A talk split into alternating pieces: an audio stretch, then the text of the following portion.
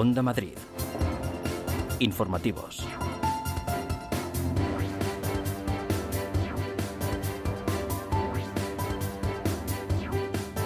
Hola, ¿qué tal? Muy buenas tardes. La Comunidad de Madrid está totalmente de acuerdo con medidas que impliquen no fumar en espacios públicos. De hecho, ya barajó la posibilidad de prohibir el consumo de tabaco en terrazas.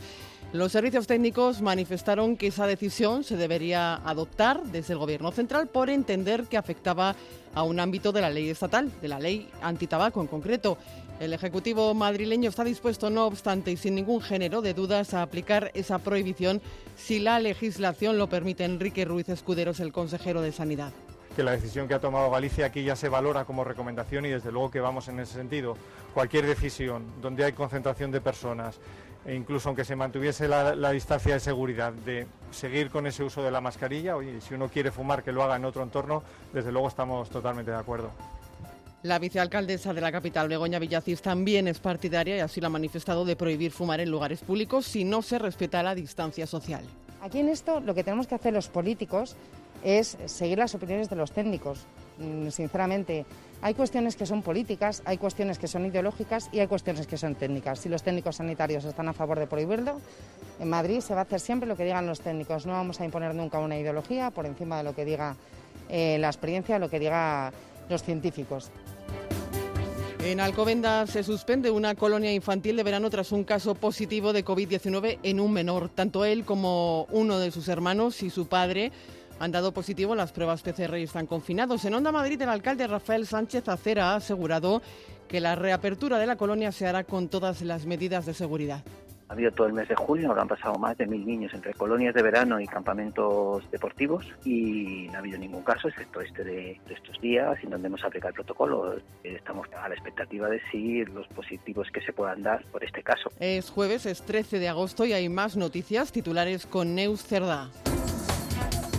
La comunidad ofrece detalles sobre el nuevo hospital permanente. Servirá para aliviar la presión asistencial de los hospitales no solo durante la pandemia, también frente a cualquier futura epidemia o catástrofe. Contará con un sistema de reconocimiento facial y huella dactilar para pacientes y profesionales sanitarios. Los eh, celadores reclaman ser considerados personal de riesgo. Dicen que son los grandes olvidados de la crisis sanitaria que tanto ha castigado al personal de los hospitales. Trabajan día a día en contacto con los enfermos y viven expuestos al coronavirus. Partido Popular y Ciudadanos exigen a Pablo Iglesias que dé explicaciones. Critican el silencio de Iglesias tras ser imputado el partido por presunta financiación irregular. El Partido Popular pide al vicepresidente que dimite y Ciudadanos que dé la cara en el Congreso. Y en los deportes, la plantilla del Atlético de Madrid da negativo en el último test. La UEFA comunica estos resultados y el Atlético ya piensa solo exclusivamente en derrotar al Leipzig alemán esta noche.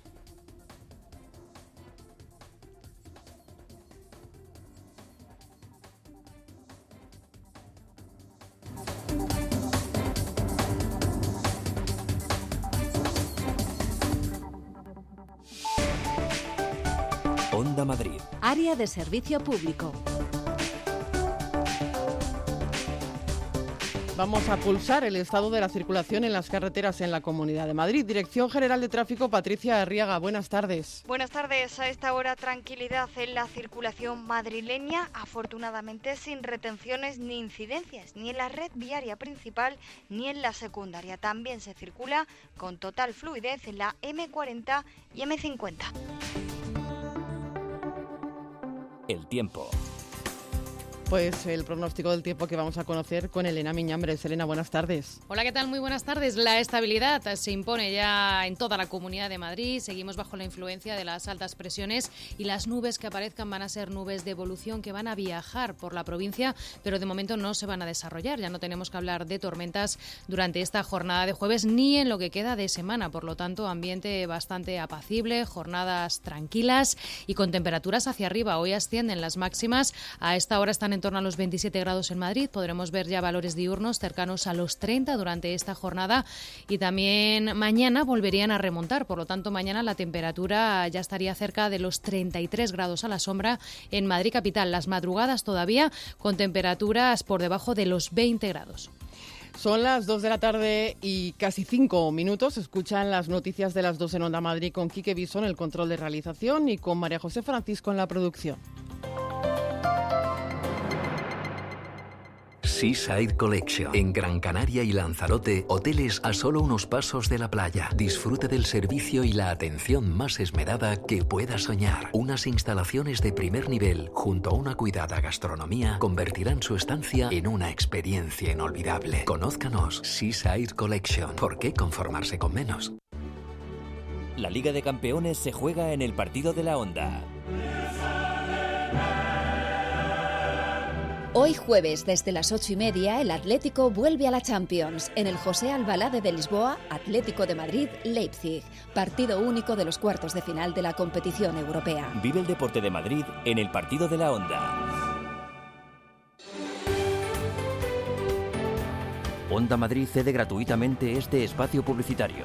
Una iniciativa de Radio Televisión Madrid y en colaboración con la Consejería de Economía de la Comunidad de Madrid.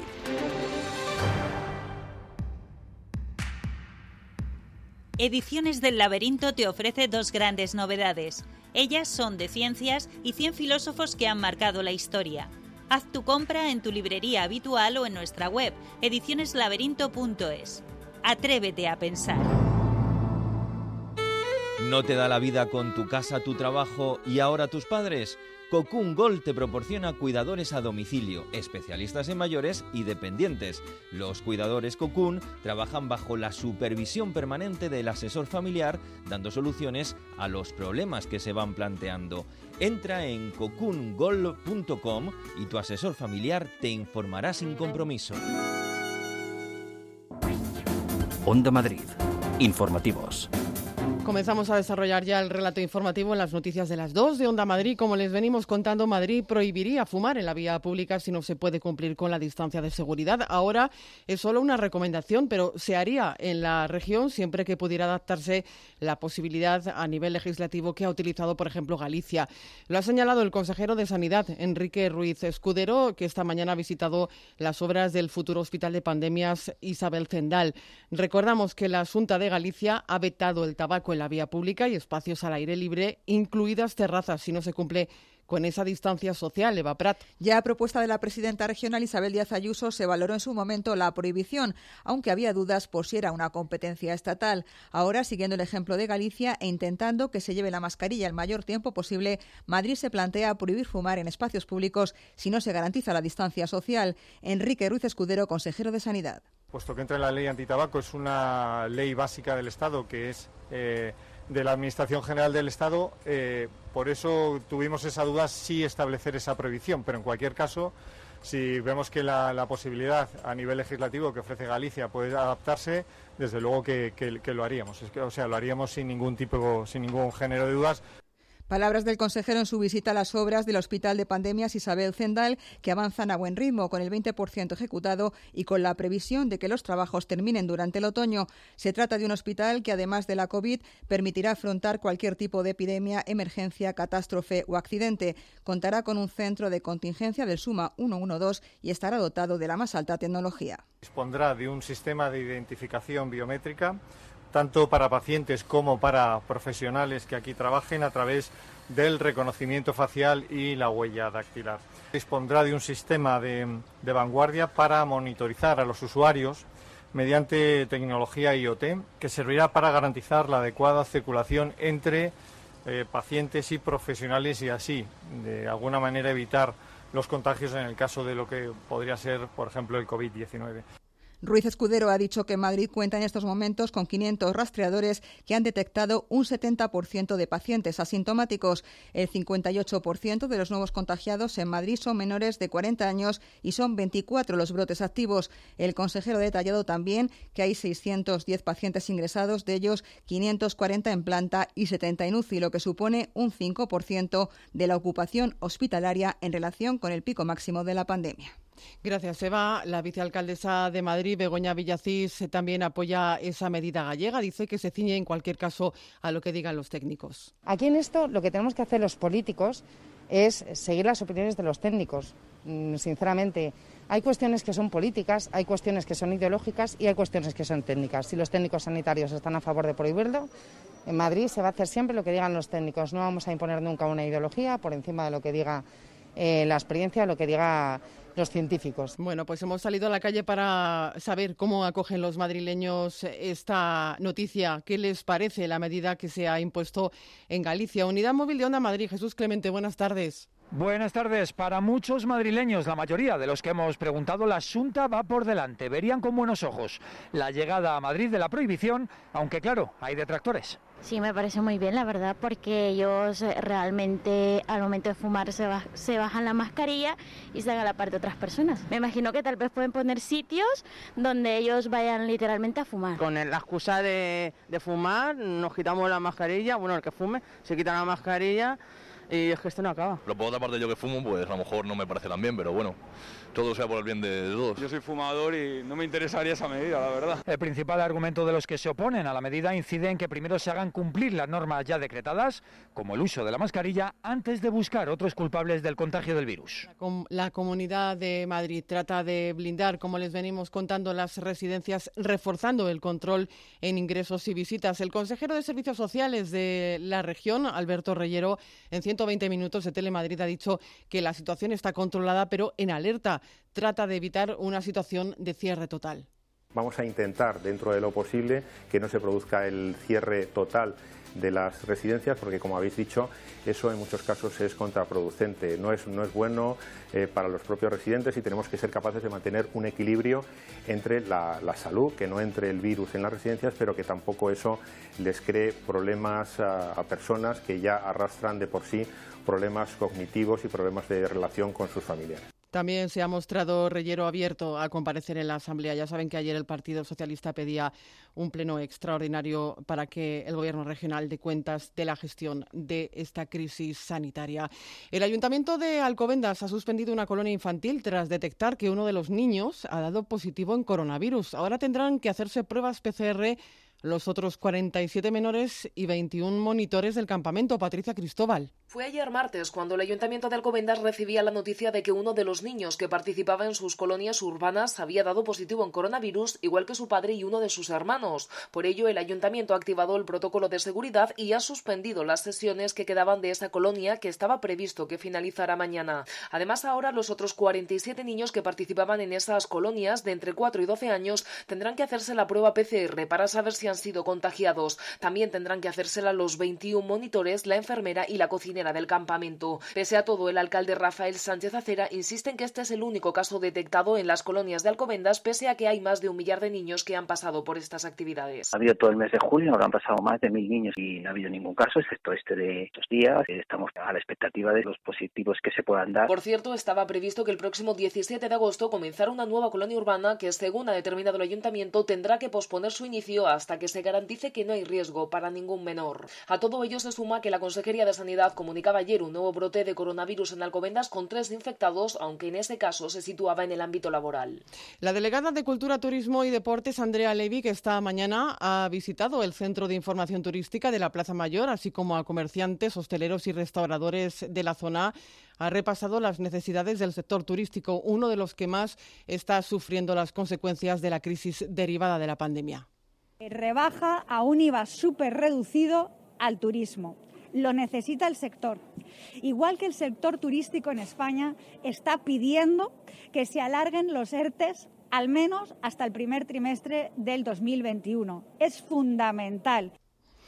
El Ayuntamiento de Madrid está acometiendo obras por valor de 11 millones de euros en 184 colegios de la capital con labores de mantenimiento y también de adaptación de los eh, centros ante la pandemia del coronavirus. La alcaldesa Begoña Villacís, la alcaldesa en funciones durante el periodo estival, ha visitado uno de los centros en obras, el de Nuestra Señora de la Almudena, ubicado en el distrito madrileño de Retiro, Paloma Nolasco. Este colegio de infantil y primaria es uno de esos 184 centros de los 21 distritos de Madrid donde este verano se están realizando obras. Son trabajos de mejora de las instalaciones, incluidas las necesarias para cumplir con la inspección técnica de edificios que no han superado al menos 10 de competencia municipal. Para estos fines, también para mantenimiento y limpieza, que son obligaciones del consistorio, hay un presupuesto de 11 millones de euros. Lo explicaba esta mañana la vicealcaldesa Begoña Villacís durante su visita al centro Una inspección que ha aprovechado para mostrar la preocupación de los padres por la vuelta segura al cole, culpando al Ministerio de Educación de dejación de funciones. No puede ser que estemos en esta situación donde hay una falta de armonía total y una falta de, control absoluto sobre lo que se debería estar haciendo en las comunidades autónomas. No vale, no vale que se confíe o que se delegue absolutamente todo porque es su responsabilidad y le pedimos ahora mismo que la suma, le pedimos que los padres sepamos qué va a pasar con nuestros niños en septiembre. Además de apostar por el centralismo en este aspecto, Villacís ha recordado el compromiso municipal con el servicio de comedor en centros de día y en escuelas infantiles para familias con pocos recursos. El consejero de Justicia e Interior de la comunidad ha visitado las instalaciones del remodelado Servicio de Orientación Jurídica a los ciudadanos que, en colaboración con el Colegio de Abogados, amplía sus instalaciones en los juzgados de Plaza de Castilla. Enrique López ha remarcado la importancia de este servicio y los de la mediación para evitar la sobresaturación de los tribunales, pero también se ha referido a la situación por la COVID-19 en nuestra región para volver a reclamar un mayor eh, control en las entradas de pasajeros a Barajas. Informa Luis Mínguez. 200 metros cuadrados pasa a tener este servicio de orientación jurídica que atiende las dudas de los ciudadanos antes de plantearse pleitear. Dudas que el año pasado motivaron casi 100.000 llamadas telefónicas. El de los juzgados de Plaza Castilla es el principal entre la veintena de estos servicios que existen en los juzgados de la región. Enrique López lo considera un servicio esencial junto al de mediación para una justicia accesible y ágil. Apostaremos siempre por estos servicios de orientación jurídica que eh, irán también de forma paralela a los servicios de mediación que en sí mismos también son, pueden ser muy eficientes para evitar eh, eh, conflictos judiciales. A preguntar de los periodistas, López se ha referido también a la situación de la pandemia en nuestra región y ha vuelto a reclamar al Gobierno central controles más estrictos en las llegadas de extranjeros al aeropuerto de Barajas. Por eso la Comunidad de Madrid lleva pidiendo desde hace dos meses un plan específico para el aeropuerto con un mayor control del acceso a este aeropuerto y estudiando posibilidades como las que otros países han, adoptado de exigir PCRs en, origen. Eh, ayer lo hizo Italia con respecto a España o Grecia también lo está haciendo. Y es que, según el consejero de Justicia e Interior, los controles implantados por el Gobierno en Barajas solo han detectado un 3% de los casos positivos de COVID-19 importados en la región. Reclaman que el Ministerio de Sanidad les considere personal de riesgo. Hablamos de los celadores. Recuerdan que los hospitales, por ejemplo, acompañan a los pacientes hasta los triajes o hasta las pruebas diagnósticas sin saber siquiera si están enfermos. Se consideran los grandes olvidados dentro del colectivo de los sanitarios. Se han concentrado a la entrada de muchos hospitales del país. Noelia Antoria, buenas tardes. Buenas tardes. Sí, el Ministerio de Sanidad les catalogó junto a camilleros y trabajadores de la limpieza como personal de bajo riesgo frente a la pandemia, pero tal como explican, entran en contacto antes que nadie con cualquier afectado por el virus. Ana Isabel López es celadora del Severo Ochoa desde hace ya ocho años. Nosotros eh, movilizamos, ayudamos, estamos piel con piel. Yo si tengo que coger o movilizar a un paciente, lo abrazo o me acerco lo máximo posible. Tú imagínate un paciente entubado en UCI, yo me pongo a la cabecera de la cama. Estoy prácticamente a menos de un metro de un paciente entubado, que se supone que es cuando más carga viral desprende. Los trabajadores denuncian lo que consideran un trato vejatorio que no tiene en cuenta las circunstancias en las que desempeñan la labor de su día a día. Aseguran que durante la pandemia han tenido urgencia de material y que les faltaron los EPIs básicos para tratar con infectados. Nos vamos a ir hasta Coslada porque a tan solo 20 días de empezar los colegios, las clases, los directores de algunos centros educativos han mostrado su preocupación porque aseguran que no tienen claro cómo se va a desarrollar el curso. Esther Bernabé.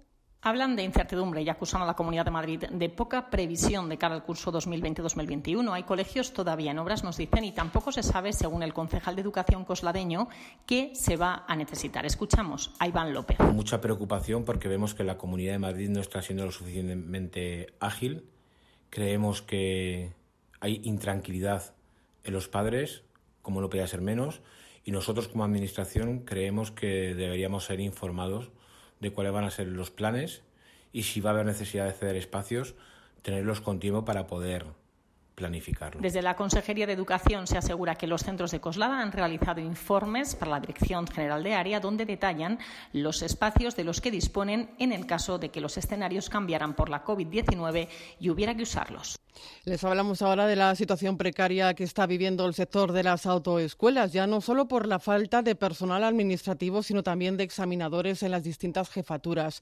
Las autoescuelas online, además, que están proliferando, sobre todo desde el inicio de la pandemia, no ayudan precisamente, y eso dicen Loli Jurado. Dicen los dueños de las autoescuelas que la pandemia les ha dado la puntilla. El estado de alarma después de meses con los examinadores de la DGT en huelga han llevado a la ruina sus negocios. Gerardo Lozano, dueño de una autoescuela en Villaverde, ha hecho sus cuentas. Mis beneficios habrán bajado, como lo de muchos de mis compañeros, hasta el 50%. En ERTE hemos tenido que estar todos y luego hemos ido rescatando a todos juntos para empezar a trabajar y luego ha habido una pérdida de dos profesores y un administrativo en la empresa en este tiempo de la pandemia. A la difícil situación se les añade la proliferación de las escuelas online. Imposible, dicen, aprender a conducir a través de un ordenador. Miguel Ángel es profesor. Nosotros enseñamos a poner unas cadenas, a cambiar una rueda de repuesto, fundamental. Integramos al alumno en el valor social. Es decir, lo que no puedes hacer es decir, vale, una señal de obligación dice, bueno, no proseguir sin las cadenas puestas. Vale. Lo que hacemos nosotros es enseñar al alumno cómo se ponen esas cadenas. El sector, aseguran, no podría sobrevivir a un nuevo confinamiento. En la actualidad, casi el 45% de los negocios están abocados al cierre. Onda Madrid. Informativos. Cambiamos de argumento informativo. El foco de la actualidad nacional sigue puesto sobre Podemos, porque hoy se ha conocido parte de la declaración del denunciante, el que fuese su abogado José Manuel Calvente. Ante el juez, Calvente insiste en acusar al partido de hacer en las elecciones de 2019 contratos simulados y ficticios con la empresa Neurona Consulting vinculada a Juan Carlos Monedero. En el Partido Moderado aseguran que habla de oídas y de rumores y desde Partido Popular y Ciudadanos exigen a Pablo Iglesias que dé explicaciones. Noelia.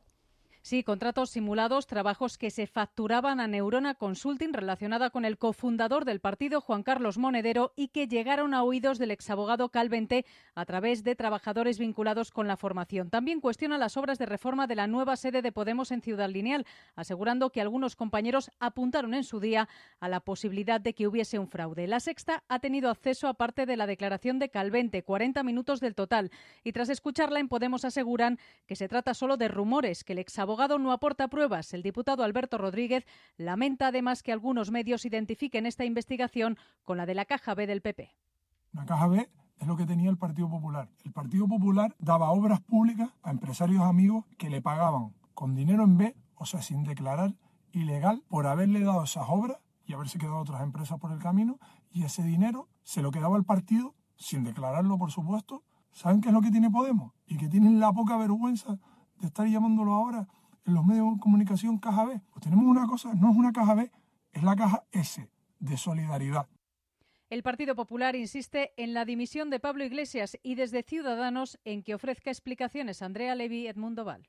Señor Pablo Iglesias, ¿se le ha comido la lengua al gato? Lleva 48 horas en silencio. Nos sorprende. Usted que una vez hasta le hablaba un tronco, ¿Está ahora callado e impone la ley del silencio en Podemos para no dar explicaciones de lo que está sucediendo? Es urgente que acuda al Congreso de los Diputados, incluso en este mismo mes de agosto, a dar explicaciones.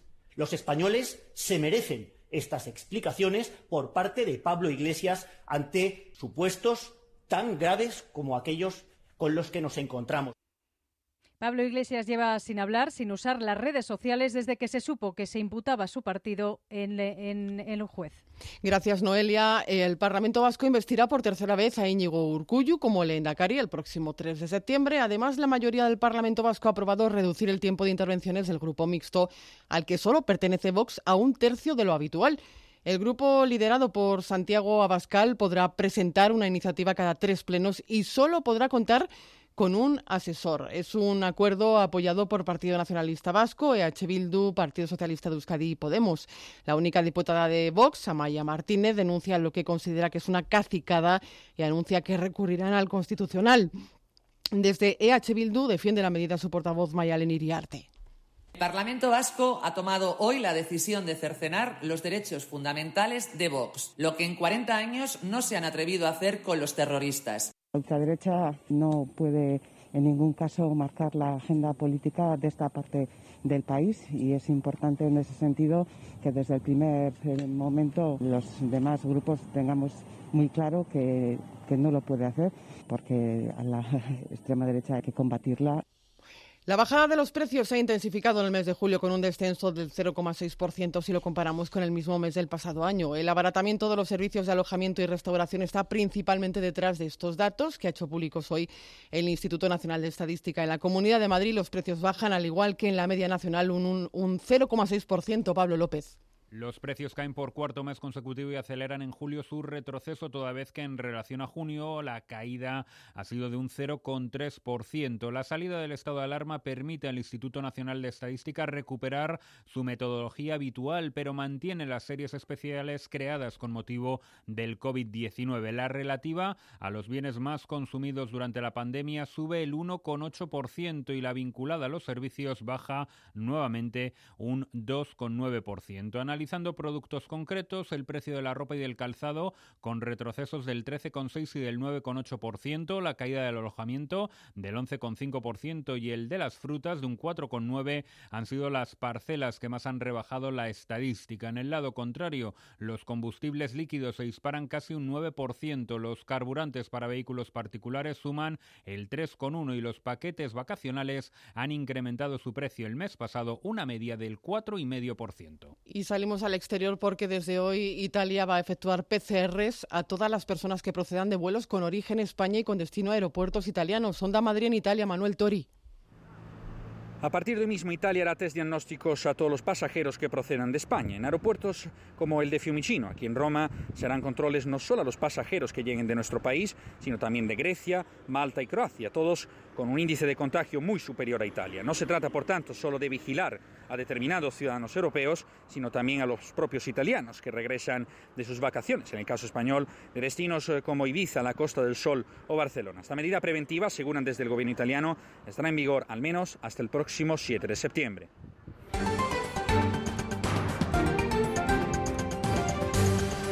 Vamos con otras eh, noticias eh, de la jornada que repasamos con Julio César Cobos. CEOE anima a toda la sociedad a usar la aplicación Radar COVID. El objetivo evitar los contagios y los rebrotes y que se produzca un nuevo confinamiento que paralice la economía.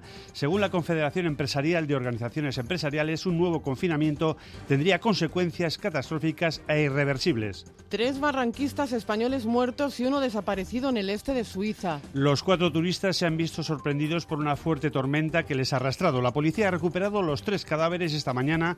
Los servicios de socorro han trabajado en la zona del siniestro, aunque las operaciones de salvamento fueron interrumpidas durante la noche. El presidente del gobierno, Pedro Sánchez, ha trasladado desde Twitter su cariño a las familias y amigos de los españoles fallecidos. Desmantelada una plantación de más de 1.200 plantas de marihuana. Ha sido en la localidad toledana de Méntrida. Los agentes han detenido a una mujer que disponía de todo el cultivo en su chalet junto con numerosos utensilios para su producción, como detalla una portavoz de la Policía Nacional.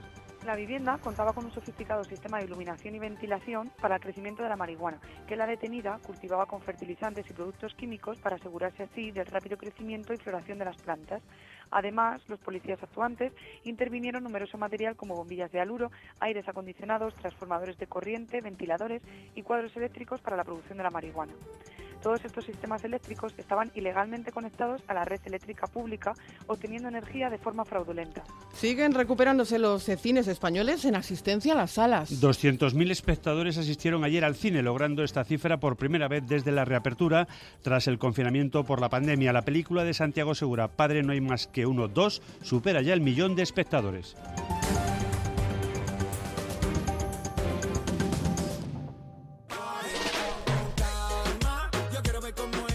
El artista latino con más suscriptores en YouTube vuelve a obtener cifras récord en dicha plataforma. Hablamos del puertorriqueño Daddy Yankee, cuyo vídeo, el que acompaña a esta canción, supera los 2.000 millones de visitas.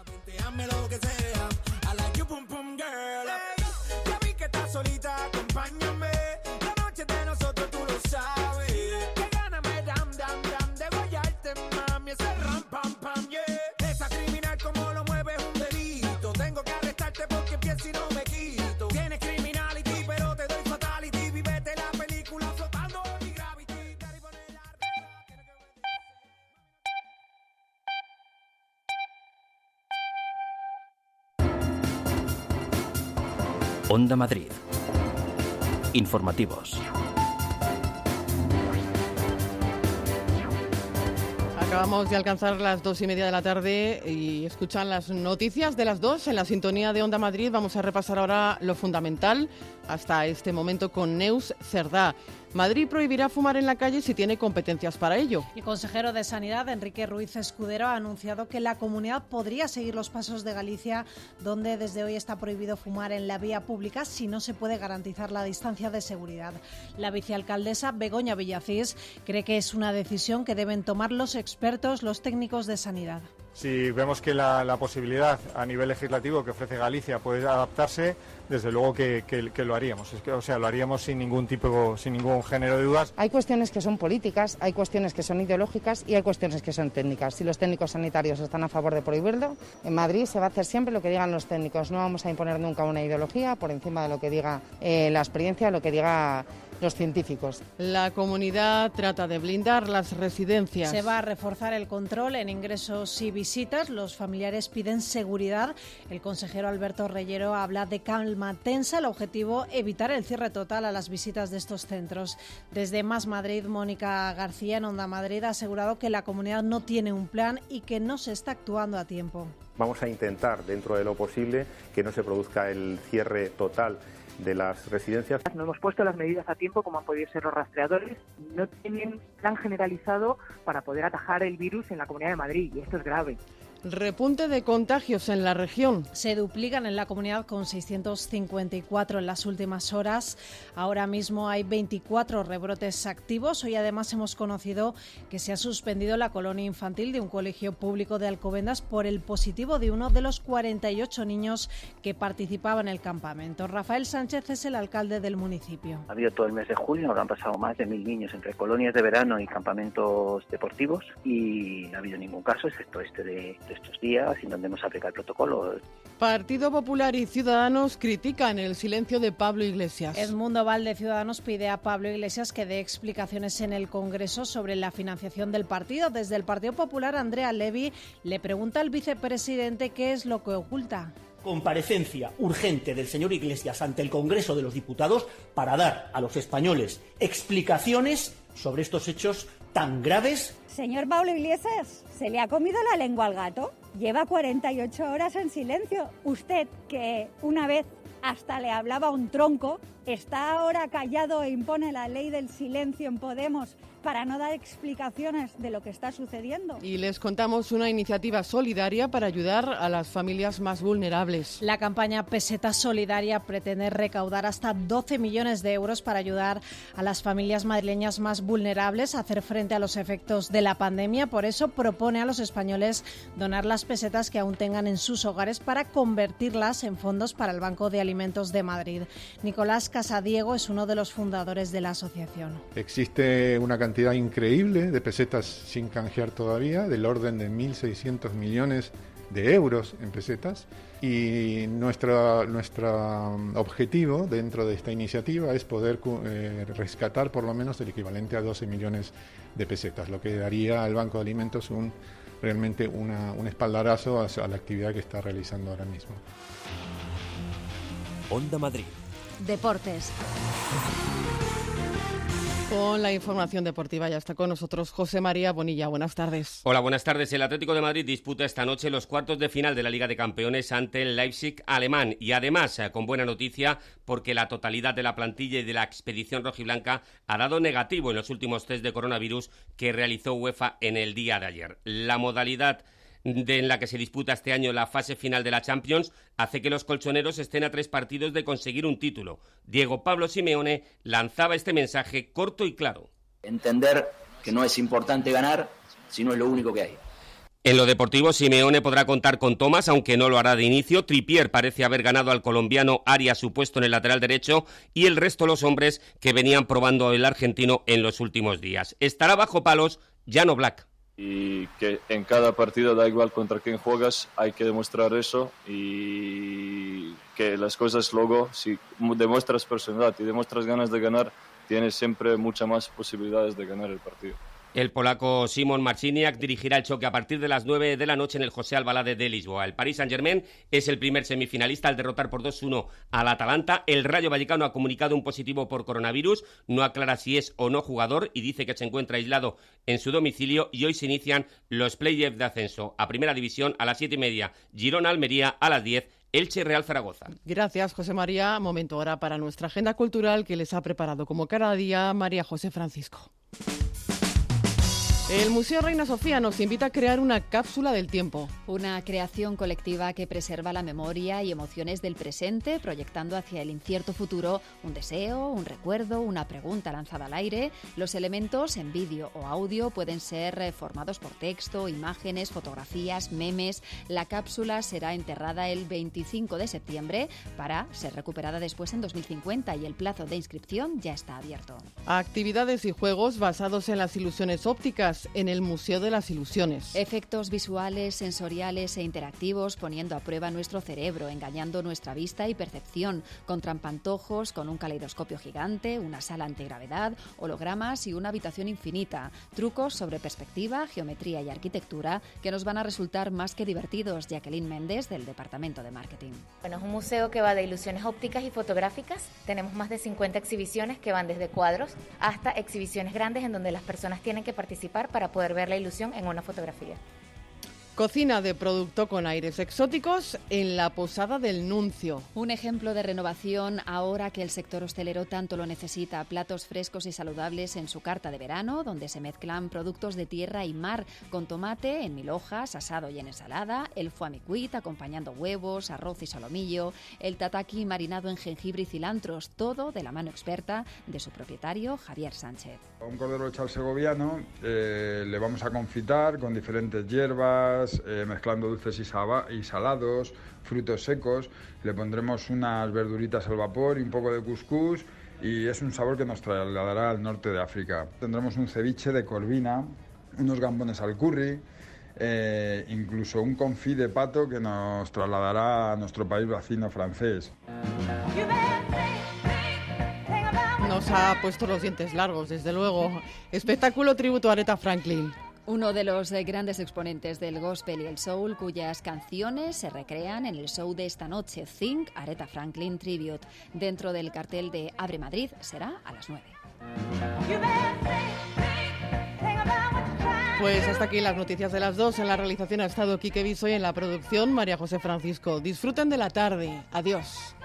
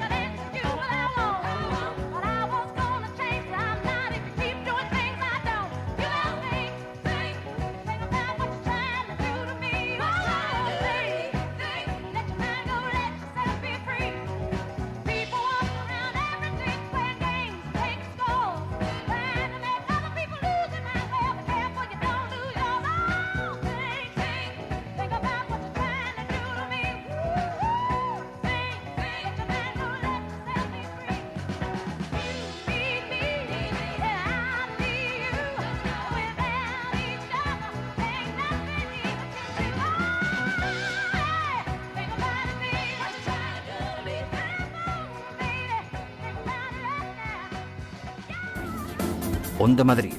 Informativos. Tu casa dice mucho sobre ti y Carpimart tiene mucho que decir sobre tu casa. Son especialistas en la fabricación e instalación de puertas, ventanas, suelos, armarios. Carpimart se adapta a cualquier espacio de tu hogar. Y si tienes un proyecto en la cabeza, cuéntanoslo. En Carpimart tomamos medidas. Estamos en la calle Ofelia Nieto 52 y en carpimart.es.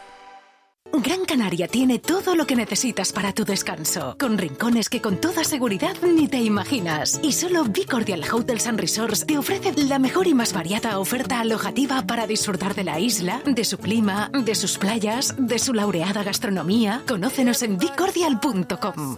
Vacaciones diferentes. Onda Madrid cede gratuitamente este espacio publicitario una iniciativa de Radio Televisión Madrid y en colaboración con la Consejería de Economía de la Comunidad de Madrid.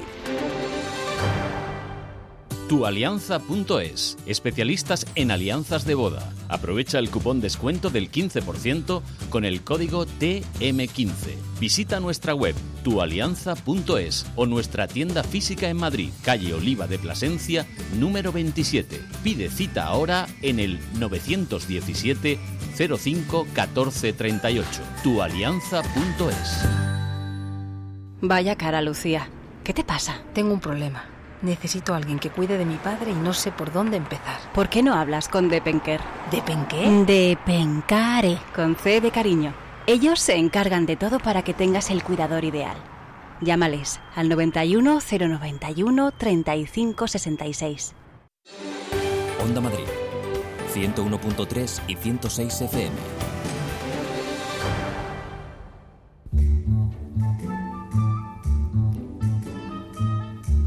A continuación les ofrecemos una redifusión de este programa.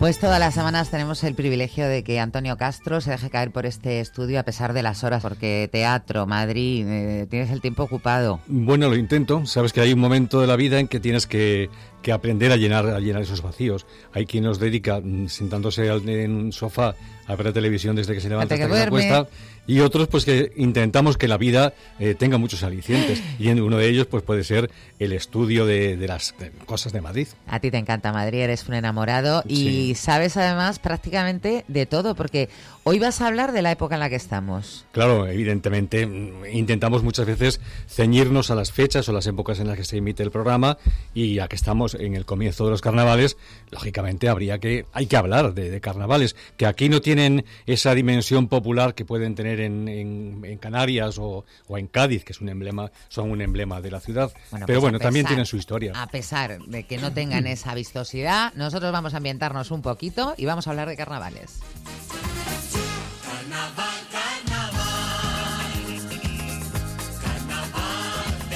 Porque celebrarse sí se celebran. Sí, sí, sí, se celebran. Además desde hace mucho. Sí, es eh, una ciudad con las dimensiones de, Madrid, no puede tener eh, un punto que, que congregue a, todo, a toda la ciudad, ¿no? Como Cádiz es una gran ciudad, pero tiene unas dimensiones que permiten que el carnaval esté en la calle, en, todas las calles. Es más recogidito. Sí, aquí no, aquí la verdad es que en otros tiempos sí lo sería, pero ahora, ahora no. Pero sí, como decías, se celebran desde hace siglos y que tengamos noticias de ellos por lo menos desde hace 400 años. Aunque como toda manifestación popular transgresora, ha habido épocas en las que estuvieron prohibidos. La crítica al poder nunca ha estado bien vista, aunque algunas veces la tolera y otras no. Tampoco podemos olvidarnos del origen pagano de estas como de, tantas otras fiestas populares. En nuestra cultura, los carnavales están ahora asociados al tiempo religioso de la cuaresma. Hablas de cuatro. De cuatro, sí. De cuatro siglos documentados. Sí, lo que no quiere decir que antes de que Felipe IV no se celebraran estas fiestas populares para afrontar el inicio de la cuaresma o anteriormente todavía esos ritos paganos asociados generalmente a los cambios de, las estaciones, a los hosticios. Pero sí sabemos que con Felipe IV eh, estaban oficialmente, que antes de que llegara Felipe IV estaban oficialmente prohibidos en España. No olvidemos que la Inquisición en nuestro país eh, se fundó en 1478 y que sus poderes fueron temibles. Eh, así que no debe extrañarnos que los regocijos del carnaval no fueran bien vistos en ese siglo XV, por lo que tienen, como decía anteriormente, de transgresor, de burla y de ir, sobre todo, de burlarse contra todo lo establecido. Eh, los poderes, empezando por el de la Iglesia Católica, no eran muy proclives a aceptar la crítica ni la diversión, por, eh, por supuesto. Felipe IV comenzó a reinar en España en el año 1621 y estuvo en el trono nada menos que 44 años, que se dice eh, pronto, casi medio siglo. Para aquella época, además, que la gente no duraba Sí, tanto. sí, sí. Pero con él, con este monarca, las máscaras y las mojigangas comenzaron a ser habituales. La mojiganga se asocia hoy a una parte festiva de las representaciones teatrales, pero también se designaba así a las cuadrillas enmascaradas que generalmente llevaban máscaras que representaban animales. Algunos historiadores nos dicen que las mojigangas se introdujeron en Madrid en febrero de 1637, un poquito menos de 400 años, y que copiaban festejos ruidosos que eran tradicionales en Aragón. Como hemos dicho en otras ocasiones en este programa, a los madrileños no nos hace falta ninguna excusa para salir a la calle. Así que los ciudadanos de a pie enseguida se pusieron a la tarea de hacer bromas, generalmente bastante pesadas.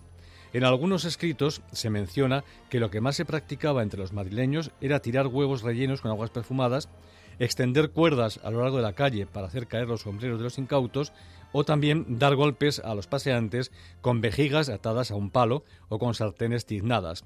Esto de las vejigas atadas a un palo te puede recordar a las comparsas de, gigantes y cabezudos. Los cabezudos mm, llevan normalmente esa vejiga ah, para... Ah, no sabía. ¿No?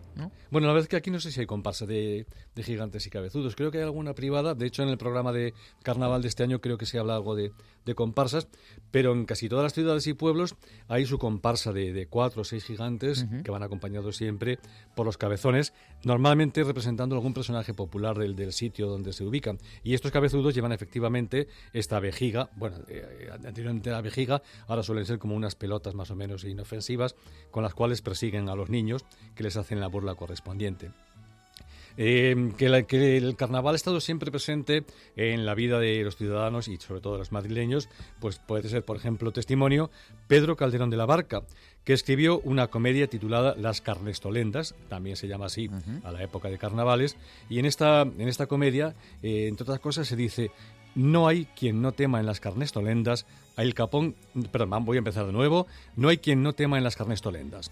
El capón tome muertes, teme muerte subitaña, ojolín, que será lo de subitaña.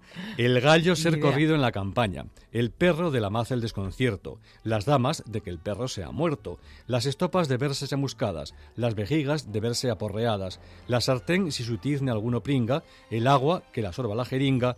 El salvado de andar siempre pisado, siendo un tiempo salvado y condenado cercadas nuestras ganas estos días de ejércitos de mil pastelerías y tal hambre en el cerco padecemos que hasta las herraduras nos comemos. Has empezado mal, pero luego ya muy bien, ¿eh? te, has, em- embalado y te has salido bordado. Hace falta ensayar este tipo de cosas, hace falta ensayarlas, que el verso del siglo de oro es endemoniado.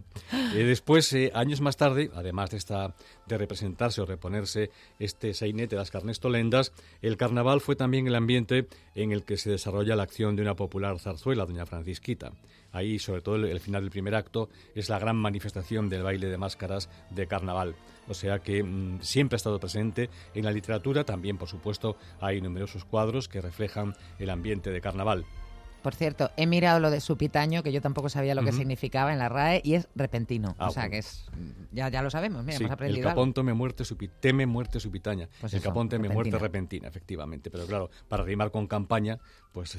Tiene que poner otra cosa. Oye, Felipe IV, decías, se permitió estos, estos carnavales, estos festejos, pero Felipe V luego los prohibió. Sí, Felipe V era bisnieto de Felipe IV y fue el primer rey Borbón en España, que no se distinguió, la verdad, por ser muy festivo durante su reinado, cualquier tipo de, festejo popular, sobre todo de diversión, fue mal visto. Entre otras cosas, el teatro también fue bastante maltratado durante el reinado de Felipe V.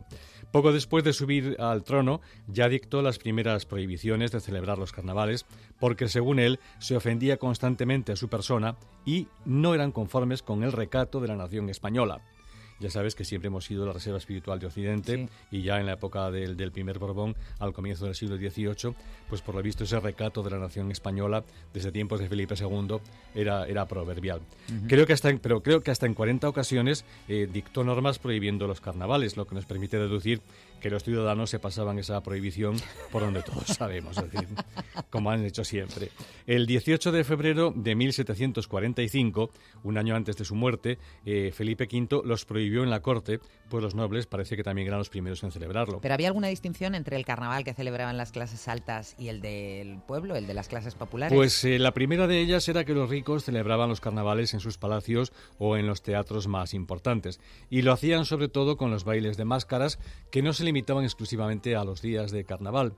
Esta fue una costumbre social que podía prolongarse eh, durante los dos o tres meses previos a la Semana Santa. Había muchas veces que prácticamente tras la fiesta de Reyes comenzaban ya los bailes de carnaval.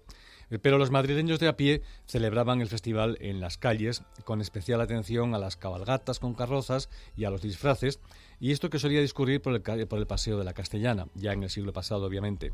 En sus orígenes, el carnaval de los ciudadanos, de los ciudadanos de a pie, estaba organizado por los distintos gremios profesionales.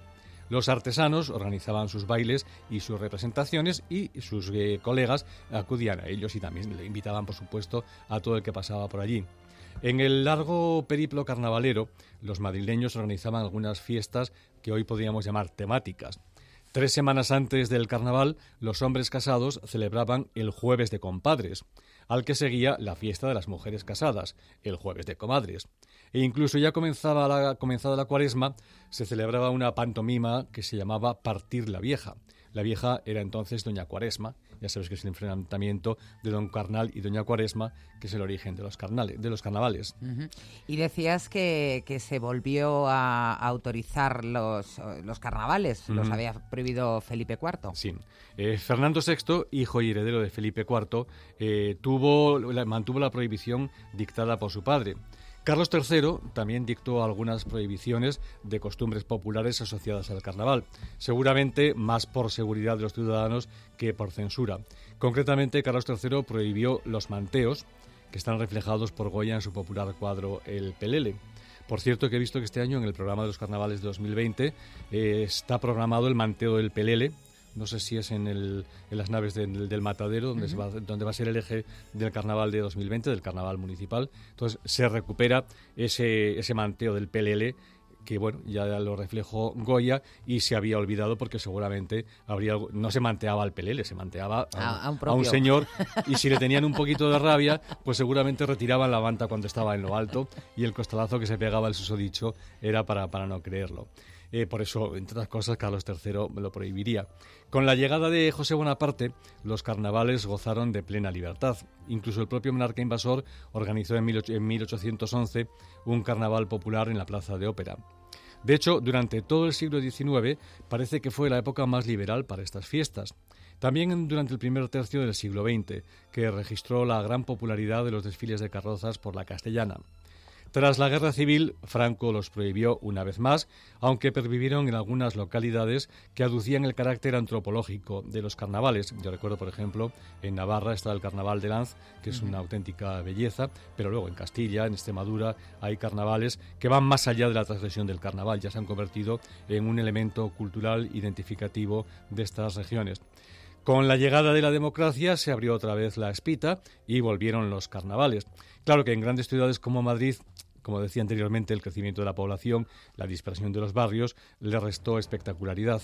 Oye, y hablabas de los bailes de máscaras que se popularizaron a mitad del siglo XVIII, ¿no?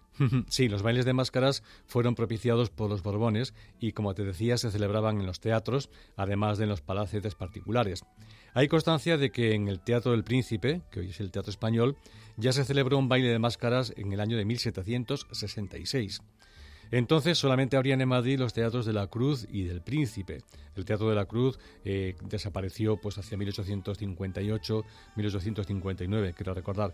Fue derribado y estaba pues donde actualmente se encuentra el, Hotel Mimelia, entre, la plaza entre la calle de la Cruz y la Plaza de Santana.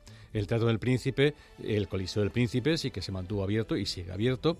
Y también eh, en algún momento eh, también estuvo abierto el Coliseo de los Caños del Peral, que era el antecedente del Teatro Real. Y cuando ya el Teatro Real estaba casi terminado, no terminado, se organizaron bailes de máscaras dentro. El Real se abrió en 1850. Los bailes de máscaras proporcionaban un ingreso extra a los teatros hasta el punto de que en algunos ya se construían pensando en estos bailes. El Teatro de la Comedia, por ejemplo, que es de 1875, tenía un mecanismo que permitía ocultar las butacas y convertir el patio en una pista diáfana para coger los carnavales. Los bailes. Los de los teatros. Oye, y en Madrid los carnavales también se asocian, por lo menos en los últimos 100 mm. años, al Círculo de Bellas Artes. Yo he ido a algún baile de máscaras allí. ¿eh? Yo creo que también fui, cuando al principio de, estar aquí, de empezar a trabajar en Madrid, también fui en alguna ocasión. Pero mm, es, lógico que se asocien porque el Círculo organiza el baile de máscaras más famoso de las últimas décadas. Y también creo que es el más multitudinario de la ciudad y el que conserva la tradición de los bailes de máscaras a los que aludí hace unos instantes. ¿Y cuándo nació este baile de carnaval? El año 1891, es decir, que ya son bailes más que, más que centenarios. Entonces, en ese año, el Círculo lo organizó en el Teatro de la Comedia. No olvidemos que el edificio actual eh, no se inauguró hasta el año 1926. El primero de los bailes en este nuevo edificio, el de la calle Alcalá, confluencia con la Gran Vía, se produjo en el año 1931. Esta fiesta carnavalera introdujo también una faceta artística que fue y que sigue siendo el cartelismo. Cada año el círculo convocaba un concurso para elegir el cartel anunciador. Al mismo se presentaban los grandes artistas plásticos de cada época. El primer cartel, eh, eh, por cierto que fue en 1892, fue diseñado por Cecilio Pla pero Rafael de Penagos o, Salvador Bartolocci fueron algunos de los pintores que ganaron este concurso. La colección, realmente la colección de carteles de carnaval del Círculo, es una extraordinaria galería del arte español del siglo XX. Tras la guerra civil, como decía anteriormente, los carnavales estuvieron prohibidos y aún así el Círculo de Bellas Artes intentó recuperar su tradición de baile en 1948. Pero claro, había que disimular las cosas y no se anunciaba como de carnaval, sino baile de la exaltación de los trajes populares. Madre mía, Claro que esa cosa, esa eh, denominación tan alambicada eh, solo se mantuvo durante tres años y después, y durante más de 30, desapareció de la vida ciudadana. La resurrección definitiva se produjo el año 1984, por lo que ya llevamos casi 40 años ininterrumpidos de este baile del círculo. Y ahora en la etapa moderna, el ayuntamiento elige o elegía una musa del carnaval.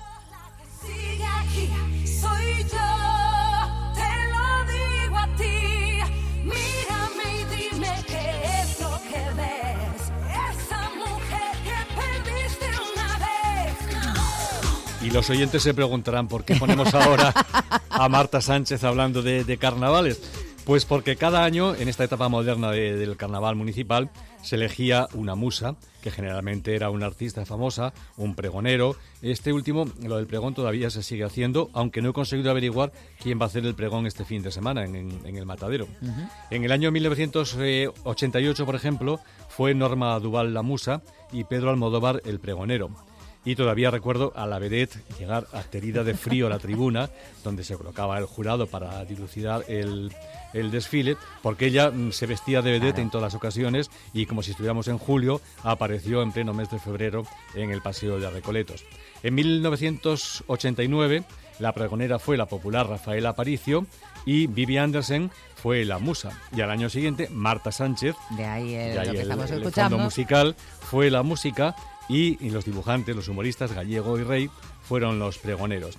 Y más tarde este, este desfile todavía se desarrollaba por parte de la Castellana y del Paseo de Recoletos.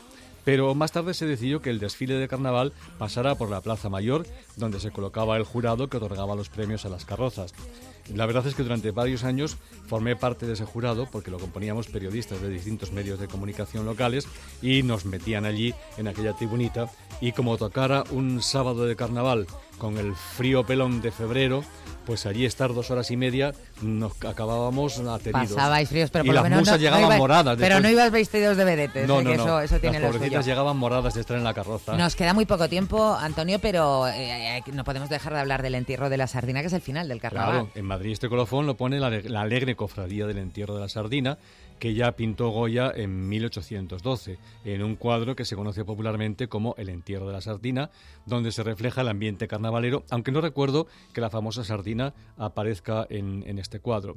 El origen de la fiesta puede estar en tiempos de Carlos III, cuando hubo que enterrar en las cercanías del Manzanares una partida de cerdos contaminados por la peste.